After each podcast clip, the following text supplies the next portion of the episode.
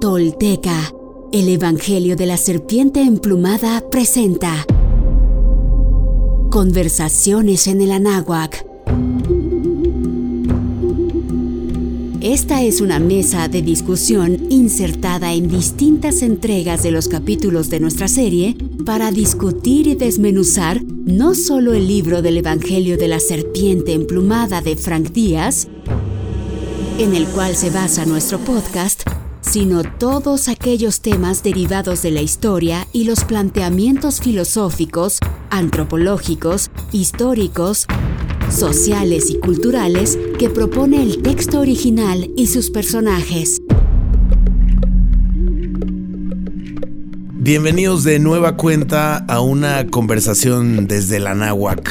Conversaciones en el Anáhuac es justamente el complemento que hemos utilizado como una herramienta poderosa de conversación alrededor del podcast Tolteca, el Evangelio de la Serpiente Emplumada, que está basado en el libro de Frank Díaz, quien por cierto está con nosotros el día de hoy con un tema muy interesante, querido Frank. ¿Cómo estás? Bienvenido. Bien, gracias. Y como siempre, para también dar el norte y poner muchos temas en la mesa y reflexiones, Eduardo Donde. ¿Cómo estás, Eduardo? Muy bien, gracias. Pues tremendo tema el del día de hoy porque tiene un grado de complejidad. De pronto hablar de la religión desde nuestra perspectiva cultural actual tiene ya ciertos trazos y ciertas cuadrículas que habrá que entender cómo difuminar para tocar el tema tan interesante como la religión o la religiosidad en el Anáhuac, ¿no? El tema eh, lo hemos platicado mucho, digamos que fuera de micrófonos, Eduardo, y hemos hablado del tema del politeísmo o, de cómo se concebía, digamos que a la cultura general del Anáhuac, a la cultura tolteca, digamos como cuerpo completo, en un tema que fue interpretado o fue entendido no solamente en la conquista, sino al paso de los siglos de una manera errónea, como tantas cosas. Y es por eso que hoy lo vamos a platicar y había mucho interés que tocáramos este punto en particular, ¿no? Sí, sin duda, creo que por el momento en el que pasa el podcast, ¿no? El tema, abordar el tema de una forma más profunda y más explícita del camino espiritual, de, la religiosidad de Anáhuac, es central. Eh, entender cómo veían el camino espiritual, cómo veían la religiosidad, la divinidad, la expresión de todo, de todo eso, creo que es, fundamental para poder entender el camino de Seacatl a lo largo de su vida. Y justamente lo que hemos entendido es lo único que han querido decir los europeos o los españoles que llegaron, que genera una gran confusión, fundamentalmente porque pues no entendían. Era tan ajeno a ellos que no entendían la interpretación espiritual divina que se vivía en Anáhuac. Es muy común, Frank, cuando hablamos de nuestras culturas ancestrales, que digamos o mencionemos la palabra dioses, ¿no? Se dice, bueno, es que esto lo hacían para los dioses. Estos rituales los construían para los dioses. Había una veneración a los dioses. Y te preguntaría, ¿efectivamente existían esos dioses en la cultura tolteca general? ¿Existía el politeísmo como lo tenemos concebido desde nuestra perspectiva cultural actual? Mira, dioses es una palabra del español. Los dioses existen en la mente humana, en la mente de quienes se los creen, obviamente.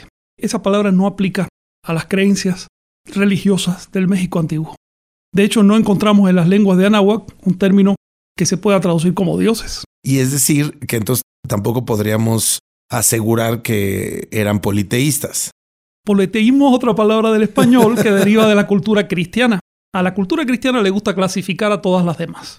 Así que lo que no cabe dentro de los parámetros de las creencias cristianas es politeísta. Y ya, esa es una palabra demasiado fácil. Si queremos saber qué creían los antiguos mexicanos, tenemos que leer los testimonios de los antiguos mexicanos.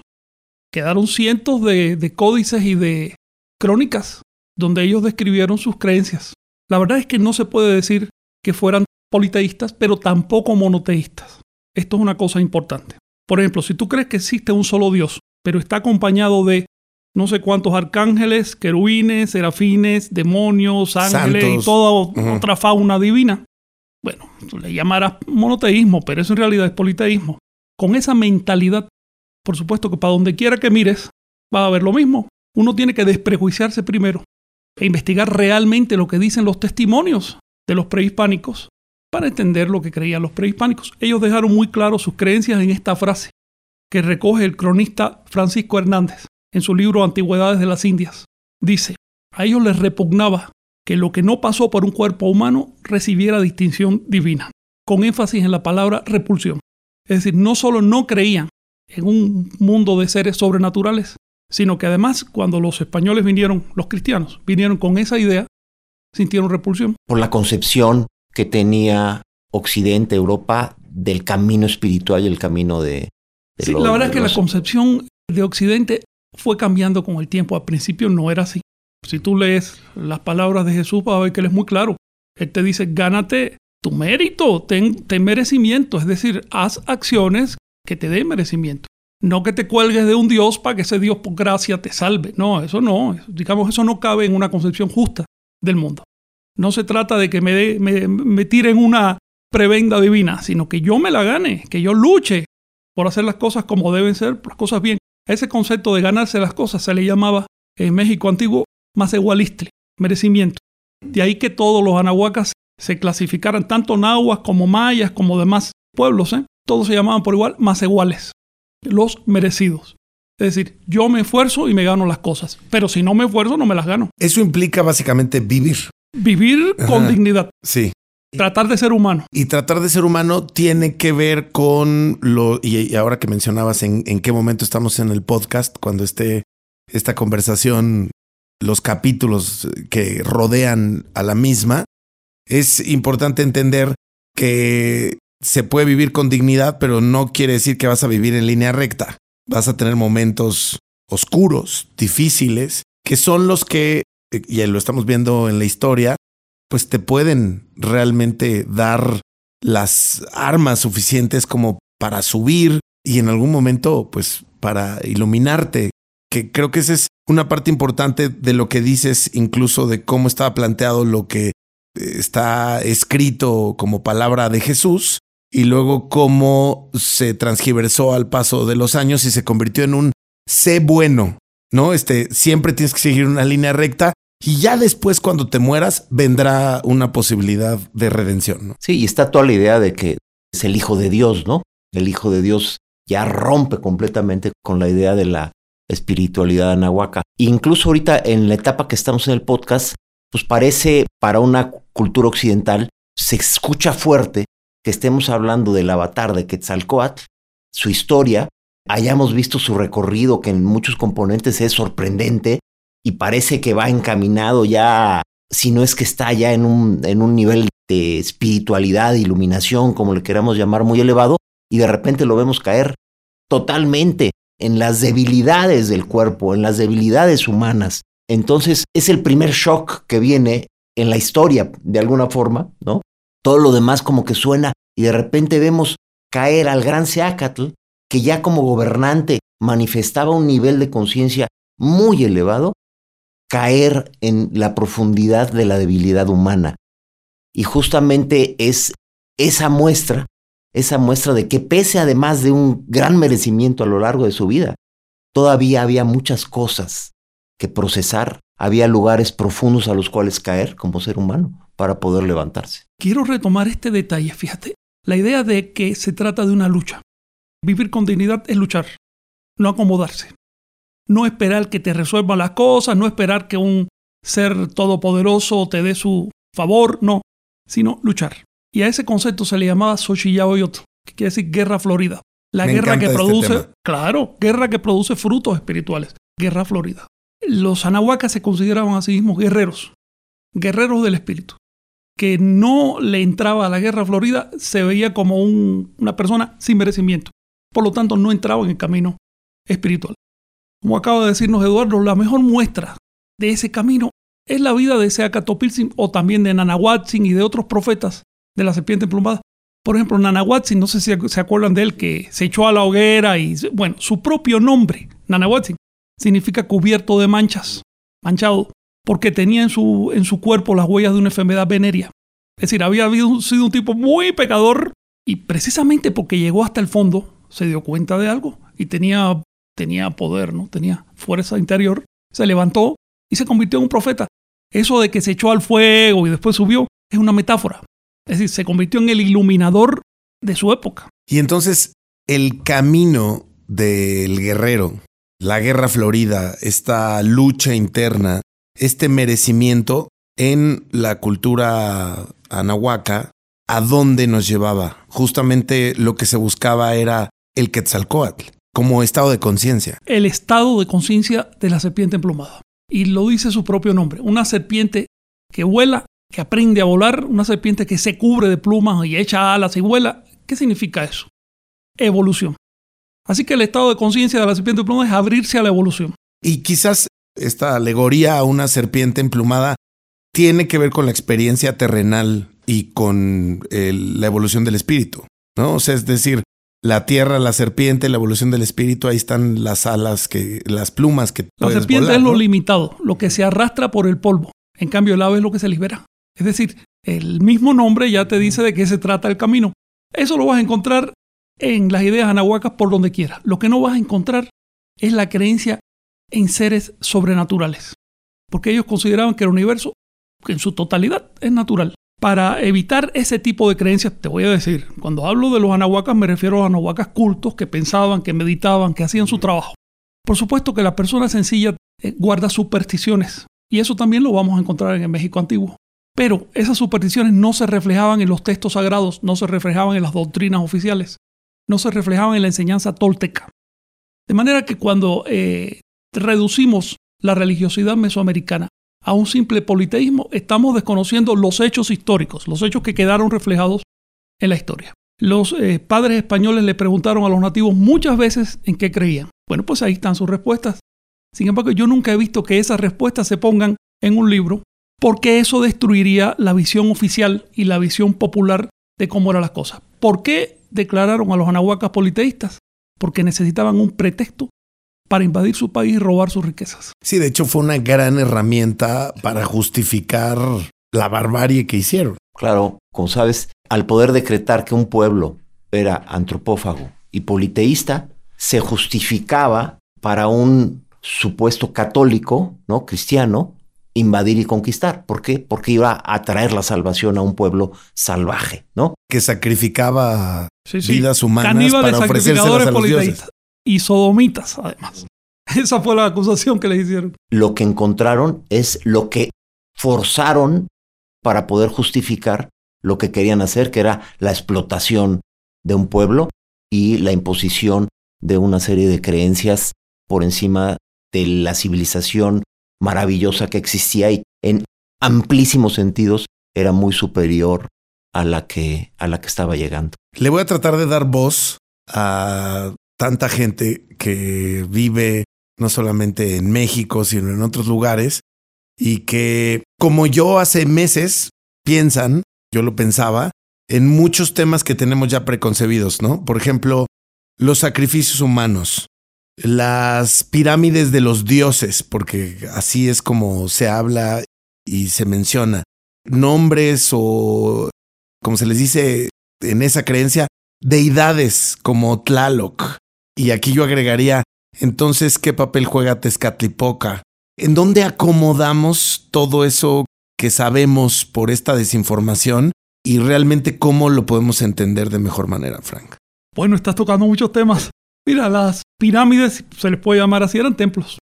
Los católicos tienen templos, los budistas tienen templos, los nahuacas también. Esos templos estaban dedicados a diferentes santos o profetas o como les quieras llamar. No sé, Tlaloc, Chipetote, no, Chalchitlicue. Como esos nombres no son comunes, no son en español, nos da la impresión de que se trata de dioses. Pero cuando les preguntas, por ejemplo, aquí hay un informante nativo del siglo XVI que se lo dijo al cura, incluso Tezcatlipoca, que es el más elevado de los dioses, en su momento fue un ser humano. Nosotros lo adoramos porque dejó unas grandes obras, lo adoramos por gratitud, no porque pensemos que esté arriba dirigiendo las cosas. Eso es lo que dijeron y eso es lo que está en las fuentes. Eh, lamento que las academias no se han enterado todavía de las fuentes de Anahuac. Ahora bien, Respecto a otros temas como, digamos, los sacrificios humanos. Bueno, en el mismo podcast ustedes se dieron cuenta de la lucha de Topilsi contra las sectas de sacrificadores. cierto. Si tú te vas al México de hoy, siglo XXI, y hurgas bien, vas a encontrar sectas de sacrificadores.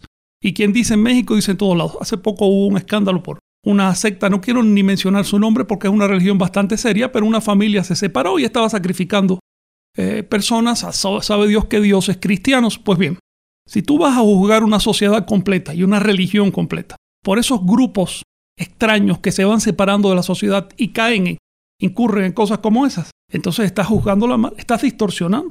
Decir que los cristianos son sacrificadores solo porque en la Edad Media hubo un pequeño grupo de desesperados que quemaron 160 o 180 mil personas, eso es entender mal el cristianismo. Y lo mismo pasa con la religión mesoamericana. Lo que pasa es que la colonia fue muy hábil. Ahí están los edictos reales y están en los, archivos, se puede leer, que dice, si en un pueblo aparece un loco que hace algo raro, digan que todo el pueblo está loco y que está haciendo cosas raras. Si aparece un sabio, un santo, una persona buena, eliminen esa información. Pues cinco siglos de desinformación. Eso es lo que tenemos hoy. Es sin duda alguna uno de los temas centrales de cómo voltear a ver desde este mundo contemporáneo nuestras raíces y nuestra cultura ancestral.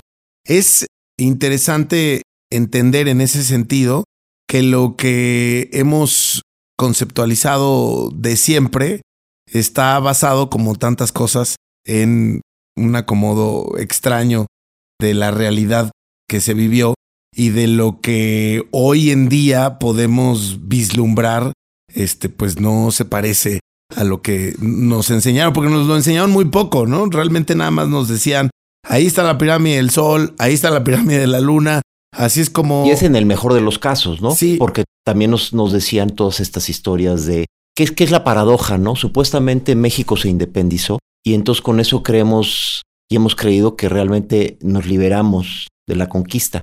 Y en realidad, yo te diría, si no, seguimos totalmente conquistados. O sea, un pueblo que sigue creyendo lo que le dijeron los conquistadores en los elementos más esenciales de su camino de vida, es un pueblo que sigue esencialmente conquistado. Y ahora que estamos cerca de los 500 años, pues es de los grandes momentos de reflexión, aunque el ciclo es un ciclo occidental, porque en Anáhuac se contaba de otra forma y los ciclos son de 520 años o 1040. Aquí la, la reflexión que también creo que es relevante poner sobre la mesa es que seguimos creyendo lo que nos dijeron y por eso seguimos considerándonos como seres humanos como nos quisieron ver. Es tiempo ya con la información que existe, con las ventajas de la tecnología que nos permiten hoy acceder a una gran cantidad de conocimiento como el podcast y como otras herramientas, que volteemos a ver que realmente nuestro origen no es el que quisieron forzar, sino que venimos y somos herederos de una civilización que incluso, que incluso, no solo en los temas de arquitectura, de higiene, de gobierno, que incluso en los temas más elevados como es el tema de, de la espiritualidad, el camino del merecimiento, de la amplitud de la capacidad de percepción como ser humano, venimos de unas civilizaciones más avanzadas en ese sentido. Y eso es tiempo de que lo veamos. Es súper importante lo que acabas de, decir porque incluso también hoy existe esa necesidad de gran parte de la población en el mundo de encontrar caminos que hagan más sentido, ¿no? No, es un secreto que el cristianismo empieza desde hace años a entrar en un declive y en un momento pues muy diferente a lo que fue hace siglos, en donde dominaban, porque también hay que decirlo, creo que ya lo hemos mencionado en el podcast, pero es un buen momento para refrendarlo. La conquista no fue de los españoles, la conquista fue cristiana, fue religiosa.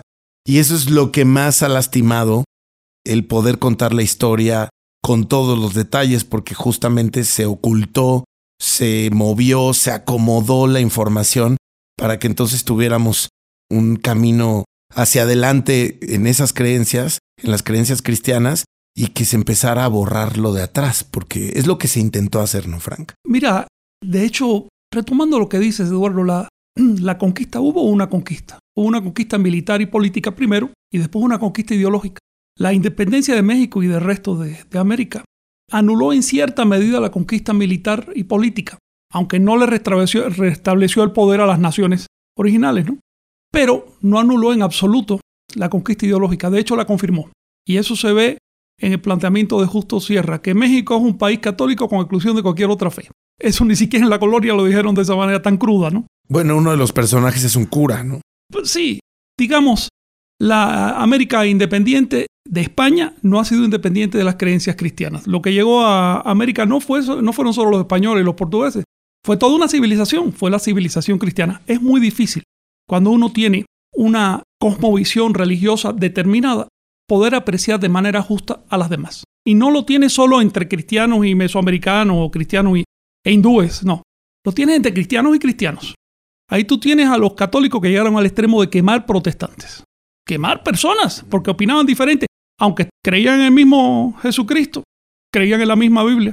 Es decir, se, se denigran mutuamente perteneciendo a la misma religión. Bueno, con esa óptica tan intolerante, ¿cómo crees que van los cristianos a entender religiones ajenas? No, y al paso de los años, esa cultura que hablas, pues fue muy violenta, muy restrictiva, fue tremendamente agresiva con las creencias externas en grados que hoy si tenemos esta visión transgiversada de los sacrificios humanos en un lugar como el Anáhuac y ahora con el contexto que tú nos das, pues si volteáramos a ver en un tiempo a la religión católica o al cristianismo, viéramos también los asesinatos y la barbarie que han generado al paso de los siglos, pues es mucho más escabroso que incluso pensar que había sacrificios humanos para los dioses, que de todos modos esa información es errónea. Sí, y creo que qué mejor ejemplo que la, la matanza de Cholula o la de Maní.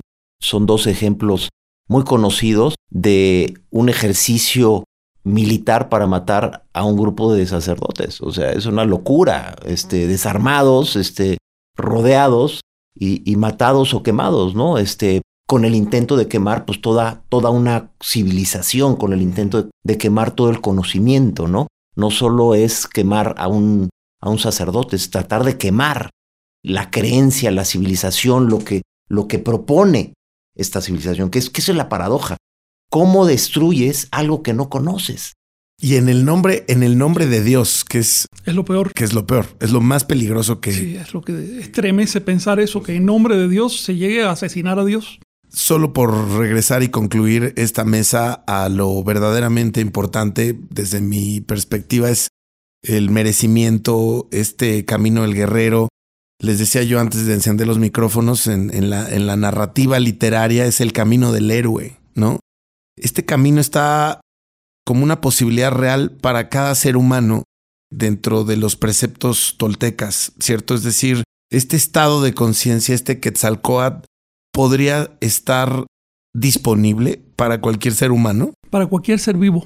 Que esa cosa significa evolución. Y todo ser vivo puede evolucionar.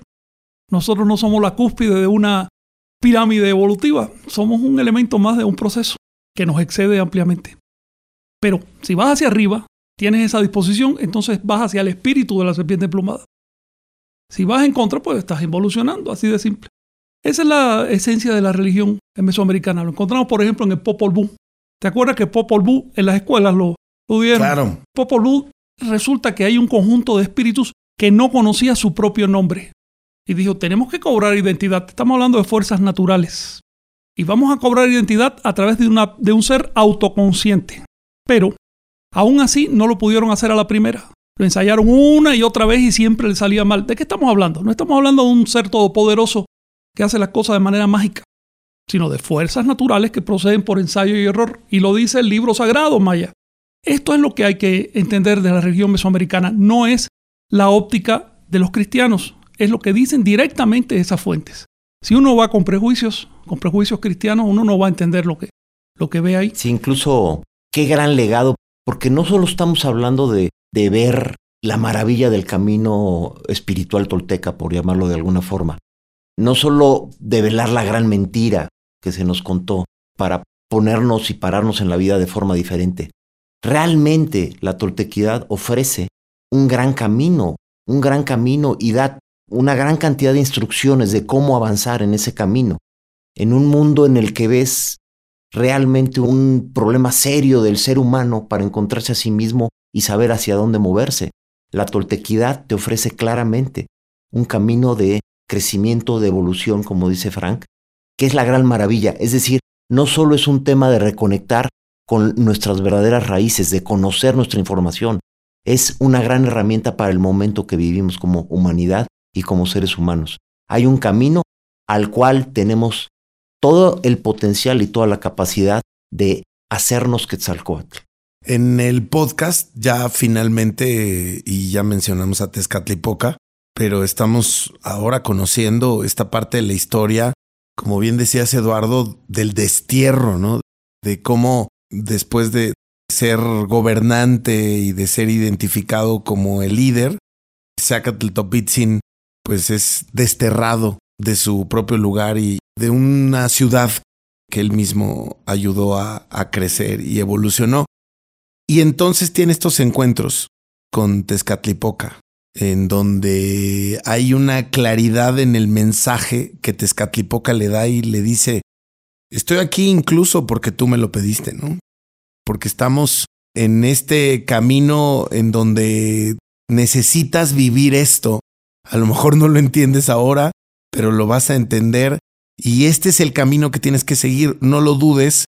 Y por supuesto que ese camino es dejar lo que construyó, con el corazón roto partir y tener que encontrar un sendero incierto que no sabe a dónde lo va a llevar. Esto pasa en la vida, le está pasando a la humanidad en diversos momentos y entender esta figura de Tezcatlipoca es algo muy especial porque en el cristianismo o en, otra situación o contexto sería el malo. El diablo. Sería el villano, sería el diablo incluso, ¿no, Frank? Eh, sí, de hecho, si te das cuenta, Tezcatlipoca no es una figura literal en la historia de Seacat. Es una eh, imagen. Es una imagen de sus propias inclinaciones, que no son pecaminosas en, en sí, lo que pasa es que son animales. Y por lo tanto, en un momento chocan con la propuesta tolteca y sobre todo chocan con la imagen que tenía Seacat de lo que debía ser la civilidad, la cultura, portarse bien, chocan con eso. Le están diciendo, no, espérate un momento. Por debajo de esa apariencia de rey o, vamos a decir, gobernante, muy pulido, muy culto, hay un animal y tú al animal no le has dado todavía su ofrenda. Y tienes que enfrentarte con eso. Tienes que enfrentarte con las tres tentaciones que nos van a tocar a todos. De hecho, Tezcatlipoca lo dice así, en, eh, eso se conserva en un himno sagrado Nahua dice, a todos les voy a dar el mismo vino, todos van a beber ese vino. Las tres sensaciones son eh, sexualidad, autoglorificación y embriaguez, embriaguez sagrada. Son las mismas de Jesús, si te fijas. La embriaguez en Jesús es cuando el diablo le dijo, lánzate de la cima del templo. No te vas a marear, vas a flotar, vas a volar. la autoglorificación es cuando le dijo, te voy a dar los reinos de este mundo. Y la sexualidad, ¿sabes cuál es, no? El pan. Pan es como lo se le decía en el primer siglo en aquella zona a la mujer, porque pan es Virgo y Virgo es la sexualidad. Entonces, eh, si no, te vas a la historia de Buda, vas a ver las mismas tres tentaciones. Esto es un tema mítico universal y muy anterior al cristianismo. La diferencia es que Jesús se mantuvo impecable en sus tres tentaciones, mientras que Sea sin falló en todas. Por eso no le quedó más remedio que desapegarse de su vida, de su poder, material de, sus creencias. Y entonces fue que empezó a descubrir cómo era el asunto. Empezó a ponerse en el pellejo del otro. Empezó a entender. No se trata de que yo como rey te dé órdenes o ponga leyes sobre el país. Se trata de que tú entiendas y que tú hagas las cosas porque tú lo entiendes, que encuentres tu propio camino. De eso se trata. A mí me gusta sobre todo un poema náhuatl que conserva las últimas palabras de Seacatl, donde eh, al final de su vida eh, cuando le preguntan, oye, pero que te vas ya, te, vas a echar una hoguera, tenía que hacerlo, ¿no? Estoy adelantando un poco la, la historia. Él dijo, no se preocupen, yo voy a sobrevivir en la toltequidad. No dijo, voy a sobrevivir en el cielo en forma de espíritu con poderes. No, no, voy a sobrevivir a través de la cultura. Es decir, ustedes van a hacer que yo sobreviva.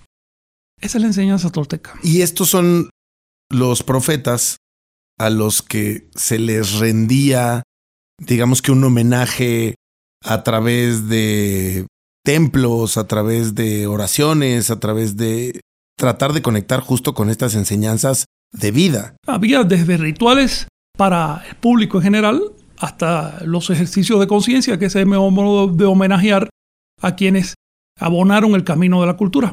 La cultura va hacia el desarrollo de la conciencia, a través de ejercicios de conciencia, ejercicios espirituales, que no tienen nada que ver con lo sobrenatural, sino con el manejo de nuestras facultades de percepción. Y de las cosas más maravillosas para mí en, el libro eh, y en la enseñanza tolteca, justamente este Tezcatlipoca. Cómo la civilización occidental entra en un esquema de Dios, Jesús y el diablo, por otro lado, ¿no? E, en algo completamente antagónico.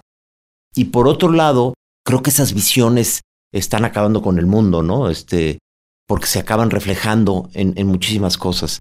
Y por otro lado, tienes una civilización como la Anahuaca, en donde justamente la, la figura de Tezcatlipoca, que aparentemente está retándolo, llevándolo a lugares oscuros, en realidad es un, es un socio de él en el proceso de evolución. Como la, la dificultad, cómo entrar a la sombra tiene un poder enorme y cómo es un poder que está disponible a todos los seres humanos. Es decir, no solo Jesús puede irse sus 40 días al desierto para iluminarse. Todos podemos tener nuestro proceso del desierto y de la oscuridad para poder llegar más allá. Se ha querido prohibir ese acceso porque es del diablo y el diablo está ahí cuidando la puerta y te dicen no vayas para allá. Pero justamente qué regalo para todos los habitantes hoy del, del México antiguo que tengamos la posibilidad de ver que existe un camino y un camino que tiene en muchos sentidos un potencial clarísimo de llevarnos a un nivel evolutivo mucho más avanzado a hombres y mujeres, porque no se excluye en este caso a las mujeres, así como en la Iglesia Católica suele suceder. Qué importante tema, les agradezco. Como siempre, ¿algo que quieras agregar, Frank? Pues eh, gracias por esto. En otro momento me gustaría platicar de relaciones de género dentro de la cosmovisión tolteca. Clarísimo. Pues ya, ya lo ponemos en la agenda de las conversaciones en el Anagua. Gracias, Eduardo. Muchísimas gracias. Gracias a ustedes por escuchar. Tolteca, el Evangelio de la Serpiente Emplumada presenta Conversaciones en el Anáhuac.